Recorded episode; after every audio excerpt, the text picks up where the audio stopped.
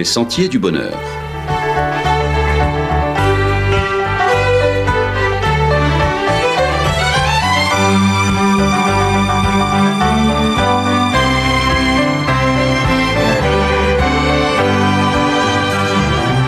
Une émission qui vous apporte un message d'espérance, de paix, de joie et de confiance.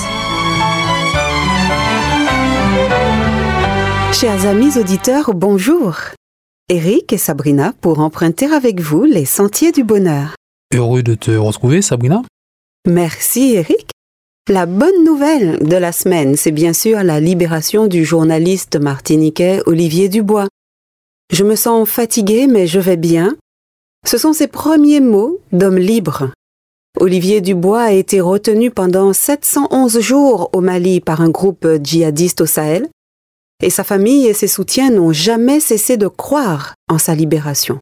Régulièrement, ils ont mené des opérations pour que la population n'oublie pas son compatriote et aussi pour encourager le journaliste. Grâce à la radio RFI, l'information de ces mobilisations lui parvenait. Il a eu l'occasion d'en témoigner. Ses actions soutenaient son moral, ce qui était primordial dans sa situation. Oui, c'est une très bonne nouvelle que la libération d'Olivier Dubois. 711 jours, c'est très long, c'est pratiquement deux ans. On sait que les conditions de détention peuvent être parfois très dures. On ne peut donc que saluer son courage et sa persévérance.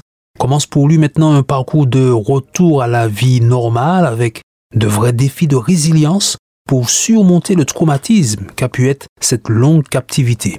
En tout cas, nos prières t'accompagnent, Olivier.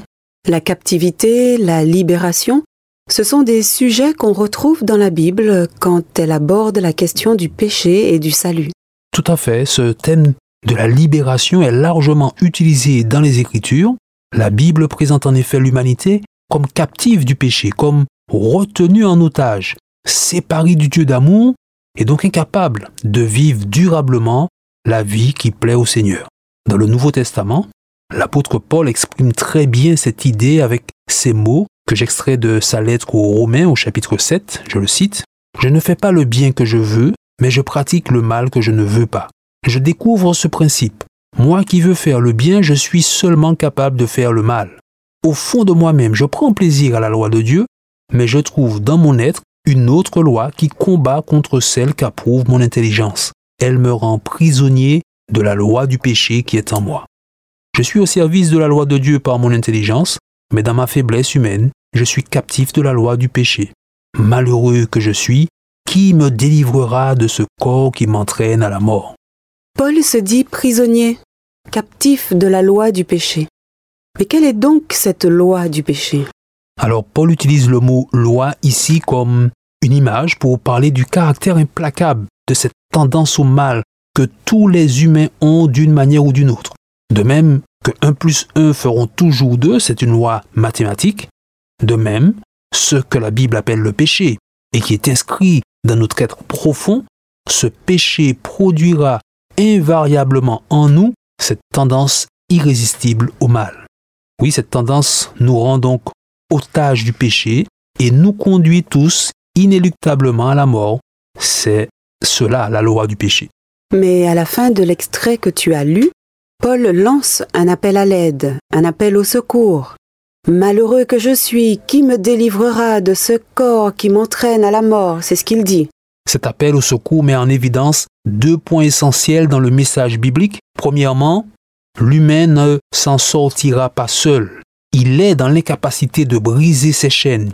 Alors il a certes de grandes capacités physiques, mentales, intellectuelles, il a peut-être réalisé des prouesses en architecture, dans le domaine de la science et de la technologie. Il a peut-être une grande spiritualité.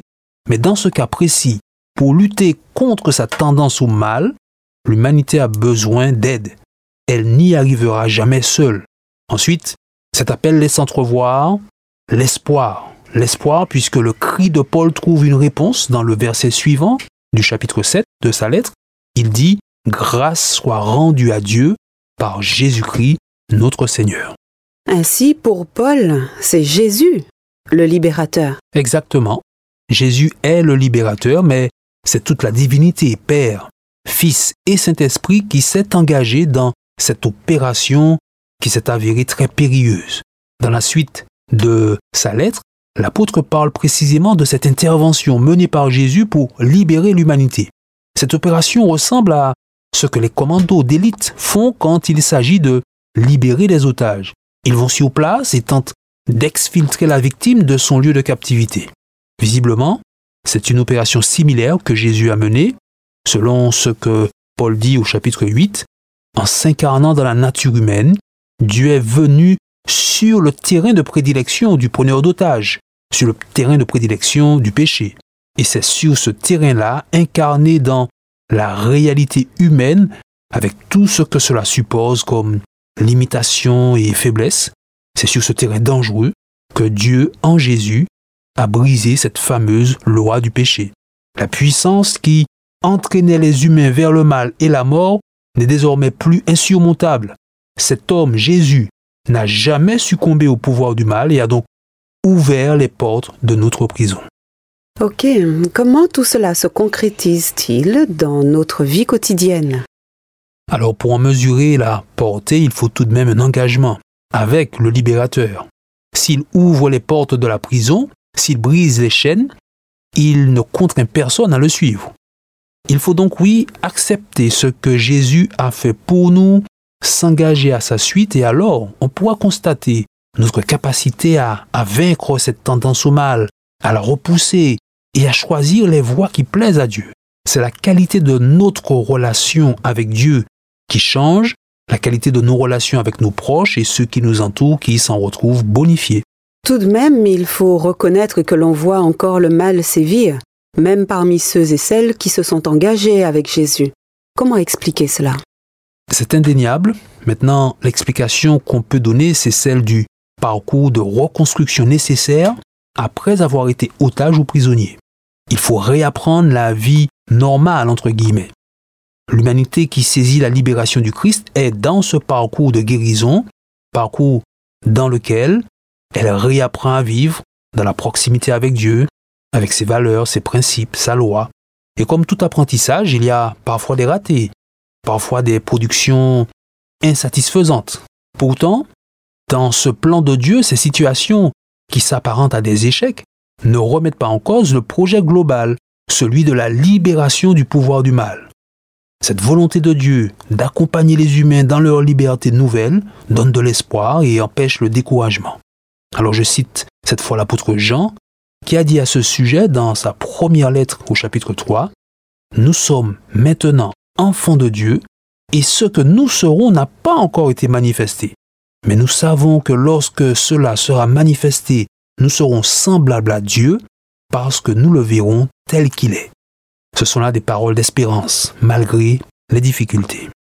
Chers amis auditeurs, la Bible présente Jésus comme le libérateur de l'humanité prisonnière de la loi du péché. Si le Christ a ouvert la porte de la prison, il appartient à chacune et chacun de faire ses pas qui conduisent à la liberté. Il convient aussi de rester conscient du chemin qu'il reste encore à parcourir pour réapprendre à vivre auprès de Dieu. C'est l'apprentissage de la liberté selon Jésus, un apprentissage qui se vit en randonnant sur les sentiers du bonheur. À bientôt!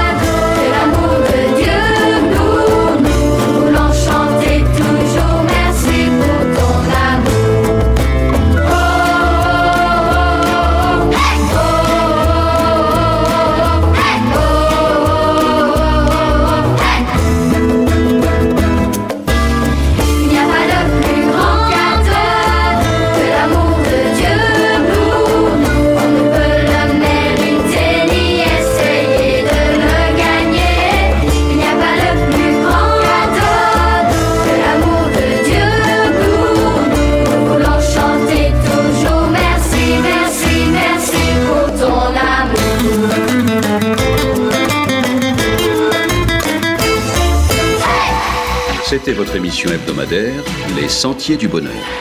Un programme présenté par l'Église adventiste du 7e jour. Aimeriez-vous lire le texte de la causerie d'aujourd'hui? Demandez-le. Il vous sera envoyé gracieusement. Nous tenons également à votre disposition notre cours de Bible gratuit par correspondance. Nous le recommandons vivement à tous nos auditeurs. Écrivez-nous aujourd'hui même. Voici notre adresse.